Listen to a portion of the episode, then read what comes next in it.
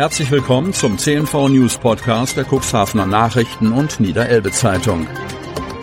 In einer täglichen Zusammenfassung erhalten Sie von Montag bis Samstag die wichtigsten Nachrichten in einem kompakten Format von sechs bis acht Minuten Länge.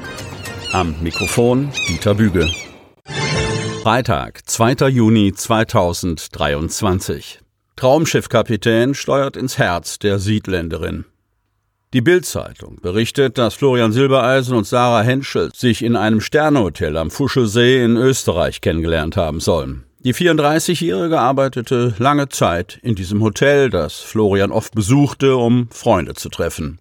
Trotz der relativen Anonymität der jungen Frau wird sie als bodenständig, sympathisch und charmant beschrieben. Ein Insider verriet gegenüber der Bild, bei Flo und Sarah wurde in kleinen Schritten aus einer Bekanntschaft Freundschaft und dann Liebe. Sarah ist kein Püppchen, die ihren berühmten Freund anhimmelt. Sie ist sympathisch, charmant, aber auch praktisch und bodenständig. Und die neue Freundin kommt aus dem Siedland. Nach Informationen unserer Zeitung soll die 34-Jährige in Ilienwort aufgewachsen sein. Ilienworts Bürgermeister Christian Roth betont, dass er sich an den Gerüchten rund um das Paar nicht beteiligen möchte. Doch vor allem bei den älteren Leuten in der 1500 Einwohnergemeinde, die gern die Klatschpresse lesen, sei die mutmaßliche Beziehung ein Gesprächsthema. Bürger hätten Roth schon des Öfteren von Silbereisen und Henschel berichtet. Die gebürtige Ilienworterin, die seit vielen Jahren nicht mehr im Kuxland lebt, und der 41-jährige Schlagersänger und Moderator sind den Gerüchten aus dem Dorf zufolge schon seit längerem ein Paar. So sagt man, berichtet der Bürgermeister. Wurde Silbereisen denn schon im Dorf gesichtet? Nicht, dass ich wüsste, aber er muss sich ja auch nicht bei mir vorstellen, sagt Christian Roth mit einem Lachen.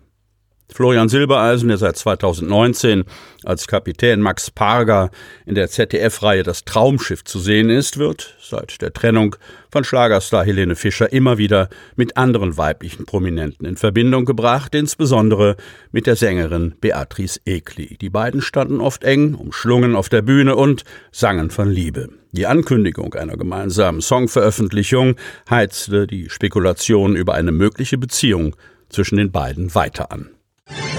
Wehrbeauftragte Dr. Eva Högel hält Vortrag bei den Reservisten in der Wingst. Dieser besondere Besuch war der Hartnäckigkeit Rolf Leverenz zu verdanken. Eva Högel, Wehrbeauftragte des Bundestages, hielt ihr Versprechen und kam in die Wingst. Sie legte in einer feierlichen Zeremonie des Erinnerns an die Kriegsopfer am Ehrenhain einen Kranz nieder. Auf Einladung der Reservistenkameradschaft Wings und Umgebung sprach die SPD-Politikerin anschließend im Franz-Hermann-Hahn-Kameradschaftsheim im Campingpark. Beim gut besuchten Klönschnack mit Gästen aus Politik, Bundeswehr und Gesellschaft redete sie Klartext über Truppe, Ausrüstung und Rekrutierung. Eva Högel versteht sich als Anwältin der Truppe. Die Bundeswehr habe es verdient, mehr Respekt, Anerkennung und Interesse zu erleben und eine Wertschätzung, die sich nicht nur um Amtshilfen wie in der Pandemie oder bei der Flutkatastrophe ausdrücke, sondern auch für den Kernauftrag. Und sie formulierte deutlich, die Soldatinnen und Soldaten leisten Großartiges und sie tun das unter Rahmenbedingungen, die deutlich besser sein müssen. An allen Ecken und Enden mangele es, kritisiert sie. Ob Panzer, Panzerhaubitzen, Boote, Schiffe, Hubschrauber. Von allem gebe es zu wenig. Die Engpässe müssen beseitigt werden und das zügig. Es geht viel zu langsam. Der richtige Weg sei das vom Bundestag beschlossene Sondervermögen.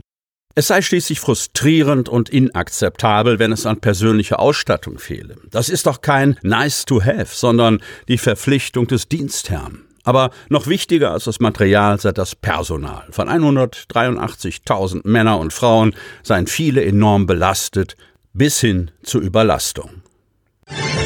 Der Beginn des diesjährigen Stadtradelns in Cuxhaven lässt nicht mehr lange auf sich warten. Cuxhaven. In Kürze fällt der Startschuss für das nächste Stadtradeln. Am 10. Juni können wieder alle, die in Cuxhaven wohnen, arbeiten, einem Verein angehören oder eine Schule besuchen, in die Pedale treten. Es geht darum, möglichst viele Kilometer zu sammeln.